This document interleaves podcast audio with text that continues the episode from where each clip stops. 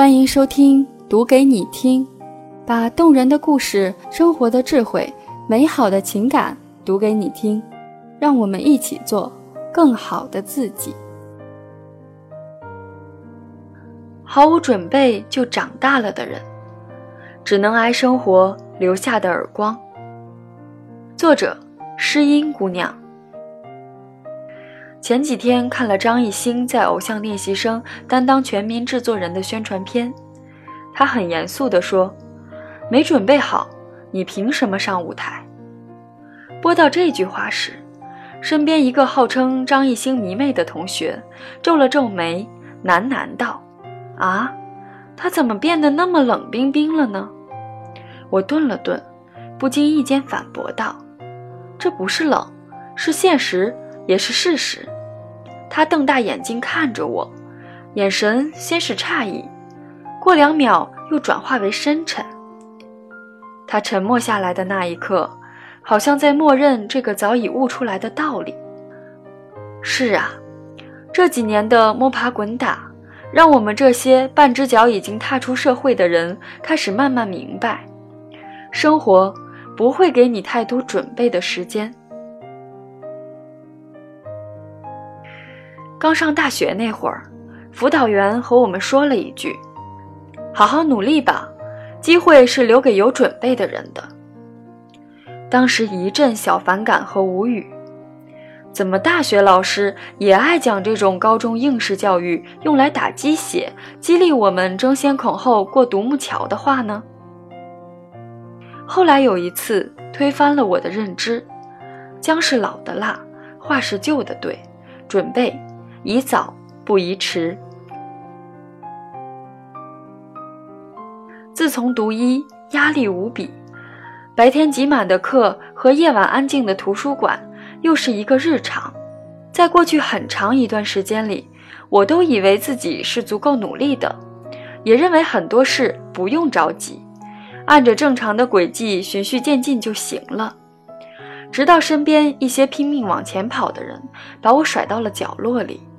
我才意识到，在安逸区做出的努力只能安慰自己，根本不足以为将来做充分的准备。大一那年，有个舍友很早就注重临床技能和英语能力，在把专业课学好之余，加入红会学包扎和急救知识，自己上网找视频看解剖和手术视频，每周定时线上和外教全英对话。还提前自学医学英语，我们曾私下讨论，一致认同。为什么这么早去学那些超纲的知识呢？我们以后大三、大四，或者到医院去见习实习的时候，迟早会学到的呀。后来，老师在实验课上领略了他对解剖的见多识广，当众点头评价他是个有野心、有准备的人。还推荐他进了校里有名气的临床班和科研团队，英语类竞赛也差不多拿了个大满贯。有备而来的人，迟早都会有光环的。初中偶尔在习题册遇到怎么也看不懂的数学题时，懊恼之际，数学老师一句：“这是超纲的，你们不需要做”，让我可以理所当然地跳过这道题。从冥思苦想的头脑风暴中欣喜逃离。长大后，生活告诉我，这世界没有超纲的知识，也没有白走的路，有的只是不愿意去准备和提升自我的人。他在实验和技能中负重前行时，我们却在梦里和自己约定，未来再做准备吧。于是。有人在一步一步靠近梦想时欣喜若狂，我们却空着手在迷茫中焦头烂额。我看着别人已经把剑配好，自己却依然赤手空拳。家人催了我很多次去学车，我总以没时间、没准备、没兴趣为由，一口气拒绝。有次。妈妈为了劝我学车，说了一段让我印象深刻的话：“有的事情，在你还没有准备好前就开始了，当你准备好了，就已经结束了。今天你可以说忙，明天你可以喊累，后天你可以装病，这样循环下去，你就永远不会开始。而生活是不会给你太多时间去准备的。一个只有小学文化水平的中年人，让我这个。本应是激情澎湃、才二十出头的大学生自愧不如。想起余秋雨写过这样一段话：漂亮的衣服等等再穿，好玩的地方要准备好了再去。总把希望寄托在以后，日子一天天的过去，生活没有任何改变。原来是我疏忽了，哪有那么多未来呀？有的。只是现在、以后、未来，这些字眼是充满希冀和愿望的，但也恰恰是拖延症的一个完美托词。我们总把雄心壮志寄托在不久的日后，但身上的惰性往往将其变成看不到尽头的遥远。那些曾支撑我们走过漫漫长夜的光鲜理想，拖延到了最后，只能变成泡沫，支离破碎。永远也不会准备好，从未迈出第一步的人，未来是要挨生活很多耳光的。一个月前，有一个盛大的招聘会在学校举办，我第一个找的医院便是老家里最好的一家三甲医院。站在他的招聘海报前，我扶了扶眼镜框，在招聘条件那一栏，从上往下看，无一例外，全是黑体字的。硕士及其以上，虽然早已有考研的计划，但看到那么冰冷生硬的要求时，心里是忧愁的。我还没准备好，万一考不上呢？回来，我和一个已在医院实习的学长吐槽：以前有点傲，看不起老家里的医院，总想着应该去广州、深圳这种大城市见见世面才行。现在才知道。我曾经唾弃的东西，以后可能高攀不起。生活真是一记赤裸裸的耳光，无备而来的人真的承受不起。学长回我：“等你来医院见习实习过了，你的感悟会更深的。在病人的眼中，只要你穿上白大褂，你就是会治病的医生。在这个世界上，只要你踏出了脚。”你就要做好各种意外的准备，不管怎样，走出舒适区，提前做准备，踏踏实实的走，能走多远就多远。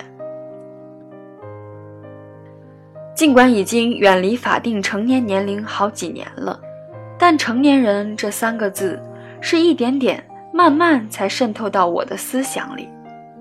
要知道，成年人不再像小时候嘻嘻哈哈又一天就行了。不久，我们得面对更多现实冰冷又不得不负责的东西了，比如工作，比如工资，比如房子，我们得为自己的人生负起全责了呀！真害怕那个曾经骄傲过的人以后会很没底气的委曲求全，真担心自己就这样毫无准备的长大了。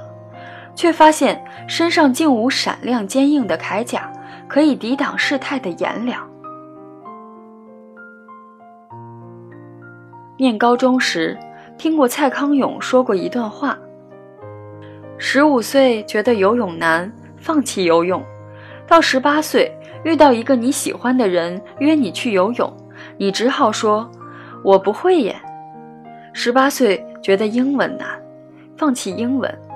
二十八岁出现一个很棒但要会英文的工作，你只好说：“我不会耶。”人生前期越嫌麻烦，越懒得学，后来就越可能错过让你动心的人和事，错过新风景。我们现在所放纵的，都会促成一个更加不美好的自己。我们所准备的。都会成为未来遇到心动的人或事时的底气和资本。我知道未来不可能每一件事都能胜券在握，但希望现在的准备可以让日后的自己多一分从容和自信。该做个不动声色的大人了，不是吗？你在背单词时，阿拉斯加的鳕鱼正跃出水面；你算数学时，太平洋彼岸的海鸥振翅掠过城市上空；你晚自习时，极途中的夜空散漫了五彩斑斓。我们在踏踏实实努力做准备时，那些想要的感觉从不会遇到的风景，正一步一步走来。前几天有个读者私信我，我是个学生，但是觉得读书没什么意思。我不觉得做题背单词就能拉开以后我和别人的差距，但现在除了读书，好像没有什么能做的了，挺迷茫的吧？有时候觉得长大是件特别没劲的事儿，不是吗？一时间不知道该怎么回复。因为我还是相信读书的力量，但也不好意思反驳他的想法。我只能这样回他：“你看，长大这两个字孤独到连偏旁部首都没有，所以我们才得多付出，让他们充实一点啊。”最后，共勉。